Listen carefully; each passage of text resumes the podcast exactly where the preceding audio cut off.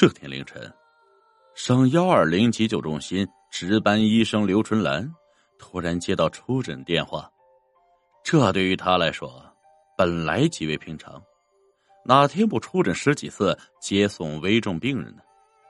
可今天这个电话却让他感到肩上的压力。为什么呀？因为这个电话是市长值班室直接打来的，说必须把这个病人抢救过来。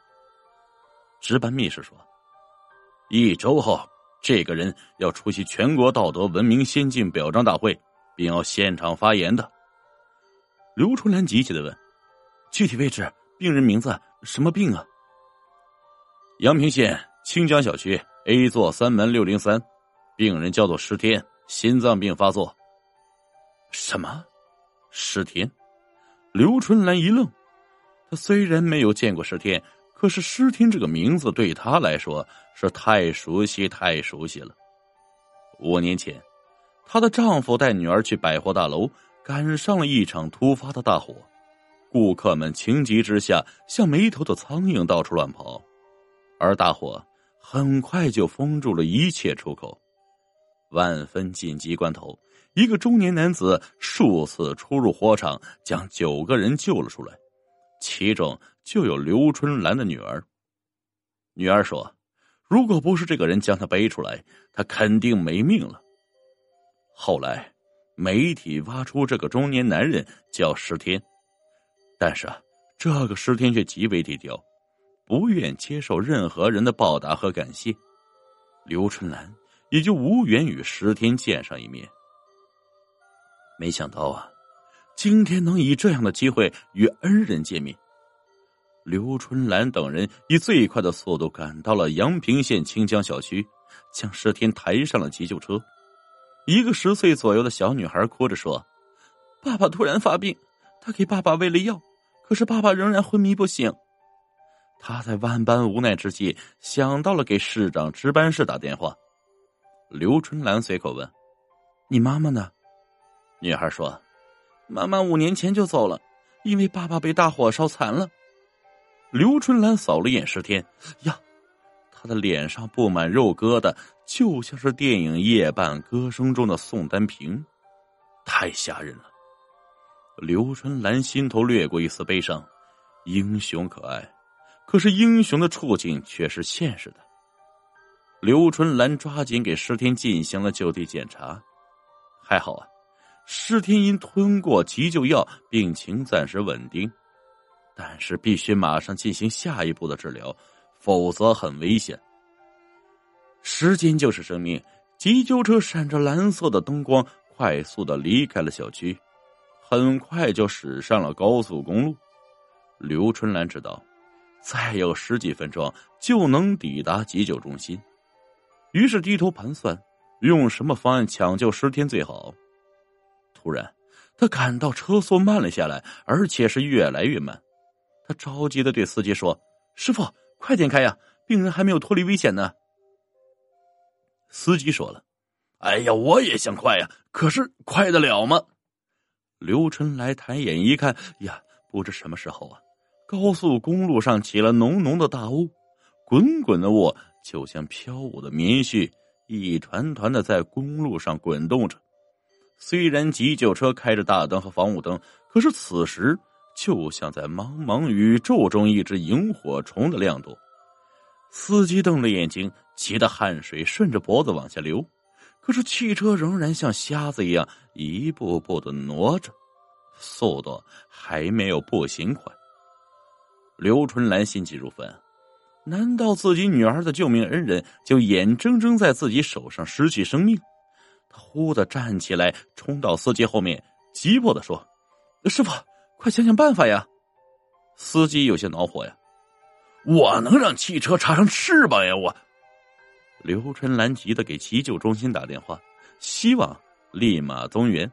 可是中心主任说：“遇上大雾啊，我们也出不去啊。”刘春兰又给施天检查，情况很不好，不能再耽误了，否则。真的就回天无术。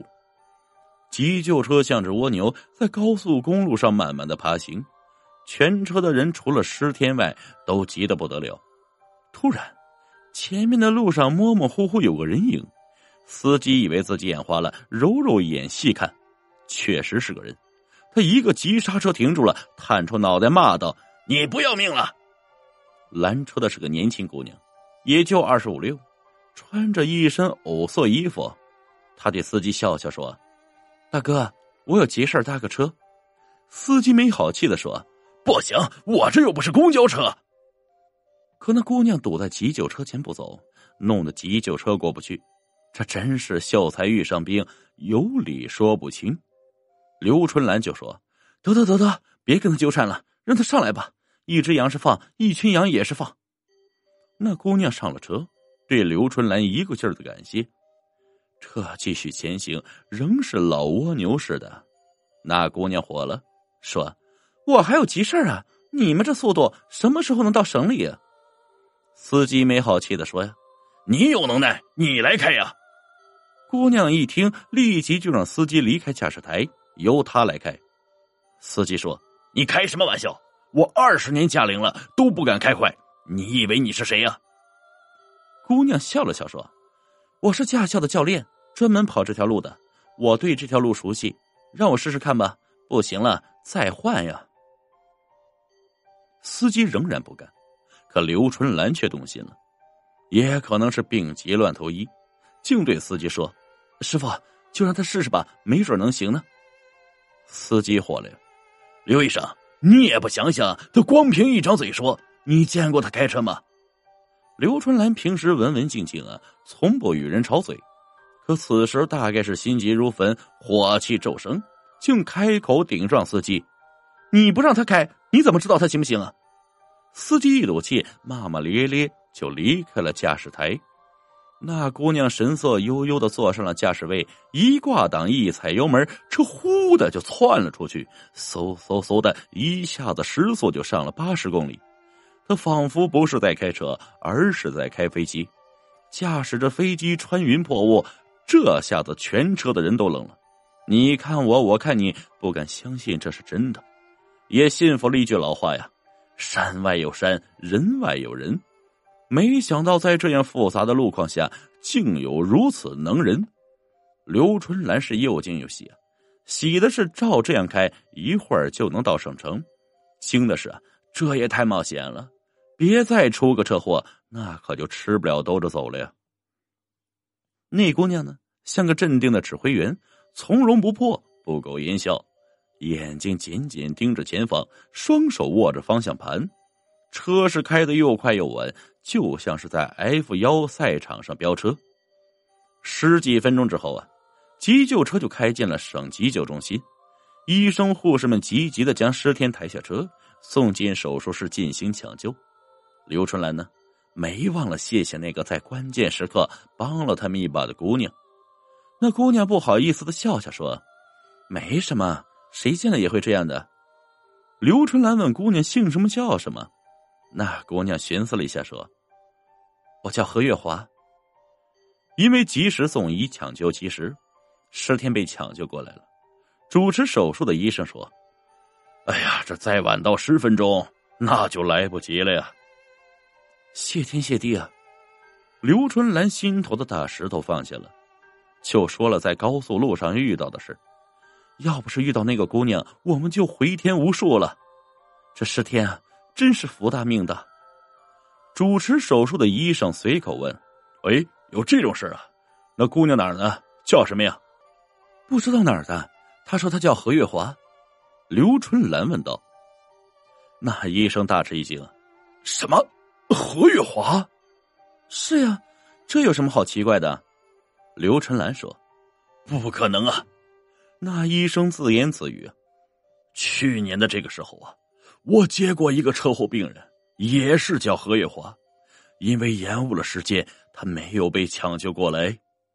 刘春兰就摇头，笑着道：“哎呀，叫何月华的人多了去了，难道我们让个死人开车？笑话！”主持医生愣了愣，点点头，又摇摇头，问了：“刚才那个病人是叫什么来着？石田？是的呀，石田。”哎呀，对了呀！医生拍拍脑袋说：“我想起来了，去年呀，就是这个叫石天的男人把何月华背到咱们中心的。他一脸的肉疙瘩，把好几个医生吓得够呛。他大汗淋漓的说：“他在公路上发现了一个被撞伤的人，就背来了。那姑娘穿的是件藕色的衣服。”刘春兰听了，顿时傻了。天，刚才他们遇到的，真的是一个死去的人。他唏嘘不已，众人也连连感叹。但是大家都相信了一个理：这个世界上。不管你是谁，只要你干了好事，神鬼也相助啊。